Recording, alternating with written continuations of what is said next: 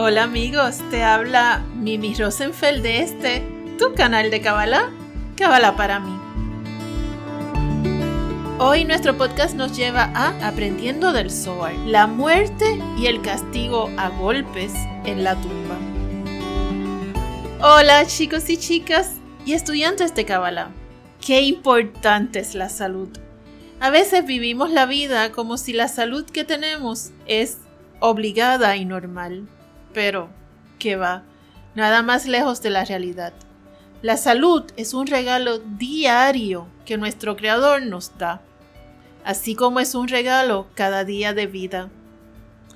Entonces, hoy y todos los días, dale las gracias, primero por la oportunidad de vivir un nuevo día, y luego por la salud que tienes.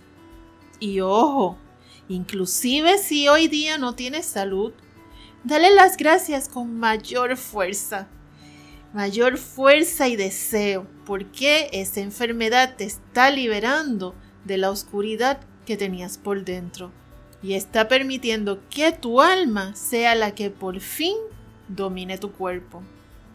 El tema que hoy trataremos es fuerte, pero considero que es importante lo conozcamos, porque como dice el dicho, en guerra avisada no muere gente. Y si conocemos la verdad, entonces podemos evitarnos el sufrimiento que pasa el alma, o sea, nosotros, después de la muerte. El resumen de lo que el Zohar nos va a contar es el siguiente. Rabbi Abba nos dice que la persona asume que va a vivir para siempre hasta que se enferma y atraviesa un juicio en el cual todas sus acciones a través del tiempo aparecen como evidencia en contra de él.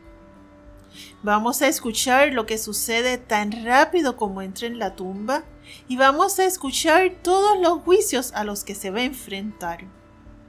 Rabiaba dice que el rey David decía que uno debe bendecir a Dios ahora que uno está vivo antes de que sea demasiado tarde. Bueno, pues vamos a entrar al Zohar para Cha Naso, sección 9, con el título La muerte y el castigo a golpes en la tumba. Y comienza Rabiaba con la discusión de la frase del Salmo 103, versículo 1 que dice, de David, mi alma bendiga a Hashem y todo lo que está dentro de mí bendiga su santo nombre. Y nos explica el Zohar, que aquí es Rabí hablando, que la Torá reclama que vayan a ella y reconozcan a Dios. Pero nadie la atiende. Y nos dice el Zohar, ven y mira. Una persona camina por este mundo y piensa que este mundo le pertenece. Piensa que le pertenece para siempre y que va a permanecer por todas las generaciones por venir. Pero, mientras camina, él es puesto en cadenas de atadura. ¿Qué significa cadenas de atadura? Esto significa que se enferma y es atado a su cama. Mientras permanece en este estado, él es juzgado junto con otros litigantes. Si él logra un buen abogado defensor, él es salvado del castigo. Y esto lo sabemos por lo que está escrito en Job 33, 23, que dice, Mas si un ángel, uno entre mil, aboga por el hombre y sale en su favor y da constancia de su rectitud, si le tiene compasión y ruega a Dios diciendo, sálvalo de caer en la tumba, que ya tengo su rescate. Entonces el hombre rejuvenece. ¿Quién es ese buen abogado? Ese buen abogado son las buenas acciones que se paran frente al hombre en tiempo de necesidad. Ojo con lo que te estoy diciendo. Nos sigue explicando el Zohar que si no hay un buen abogado para él, o sea, no tuvo suficientes buenas acciones, es encontrado culpable en el juicio y se requiere que se vaya de este mundo. Ahora vamos a ver cómo el sol nos cuenta todo el proceso tal y como es. Durante este periodo, mientras está atado en las cadenas del rey, o sea, está enfermo atado a su cama, al levantar sus ojos ve cómo dos vienen hacia él. Ellos escriben todo lo que él hizo en este mundo y toda palabra que salió de sus labios. Él da cuenta de todo y es grabado ante él. ¿Por qué razón él admite todas sus acciones? Ah, es porque las acciones ascendieron y se pararon para dar testimonio. Todas las acciones se paran arriba y dan testimonio sobre él. Todos ellos descienden para ser grabados ante él y no se van hasta el tiempo en que es juzgado por ellas en ese mundo. Ven y mira, nos dice el Zohar. Todas estas cosas que fueron hechas por este hombre en este mundo están listas para testificar sobre él y no son removidas de su lado. Cuando él es llevado a su tumba, todas se juntan y se ubican frente a él. Luego, tres proclamaciones son proclamadas, uno enfrente, otra a su derecha y una a su izquierda.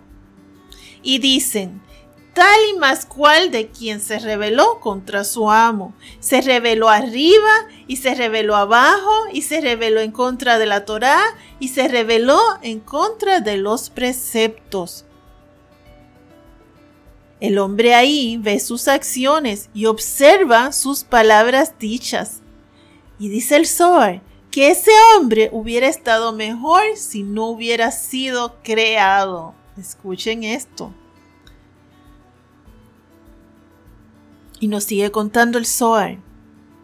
Entonces, ese hombre llega al cementerio y los muertos se enfurecen en sus lugares y dicen, ay, ay, que éste será enterrado entre nosotros. Y es que sus acciones y sus palabras le anteceden a él dentro de la tumba y se quedan junto a ese cuerpo. Tan pronto la persona es cubierta en su tumba, el ángel Dumá se apresura a salir con tres atrios bajo su jurisdicción, designados para el castigo en la tumba. Tres varitas de fuego están en sus manos, y el espíritu está en juicio junto con el cuerpo. ¡Ay de ese castigo y ay de sus obras! durante el tiempo que él está amarrado a las cadenas del rey, o sea que mientras él está enfermo y atado a su cama, su juicio tuvo lugar y fue completado obteniendo un veredicto de culpabilidad, porque no había un buen abogado disponible para él, o sea, buenas acciones. El ministro del rey, o sea, el ángel de la muerte, desciende y se para frente a sus pies, con una espada filosa en su mano. El hombre levanta sus ojos y ve primero las paredes de la casa con un fuego radiante. Al mismo tiempo, lo ve, lleno de ojos, vestido de fuego ardiente de pie frente a este hombre. Y aunque otros que están allí no ven su presencia, ciertamente es así. Y aquí el Zohar nos hace un paréntesis para explicarnos que cuando los ángeles descienden a la tierra, se tienen que vestir con un cuerpo físico y se dejan ver para quien sea que necesite percibirlos en esa prenda que se puso. Si no se ponen esa vestimenta, la persona, el ser humano, no podría soportar el que fueran visibles. ¿Y cuánto más no será esto cierto para el ángel de la muerte, quien nos visita a todos en algún momento, verdad? Luego, el Zohar sigue con el relato y nos dice, hay tres gotas en su espada, o sea, en la espada del ángel de la muerte. Cuando el hombre lo ve, todo su cuerpo y espíritu tiemblan, y su corazón no descansa, ya que es el rey de todo el cuerpo. Entonces, su espíritu viaja a través de sus órganos y se aleja de ese hombre. Así igual de como se levanta un hombre y deja a sus amigos para ir a alguna otra parte, pues así igual hace el espíritu. Entonces, ese hombre declara, ¡ay! ¿Qué yo he hecho? Pero esto no le sirve de nada, a menos que se adelante con los poderes curativos del arrepentimiento antes de que llegue ese momento. Ojo con lo que aquí estamos acabando de decir, la importancia del arrepentimiento cuando tenemos todavía el tiempo de hacerlo.